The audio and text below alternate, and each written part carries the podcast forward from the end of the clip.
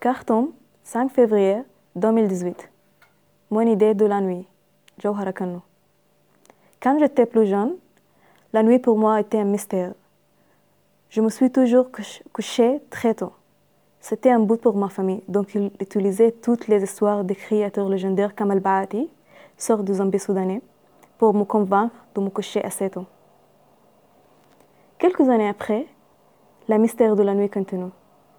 En tant que fille, il y a une règle rigoureuse du Soudan, de retourner à la maison avant le coucher du soleil.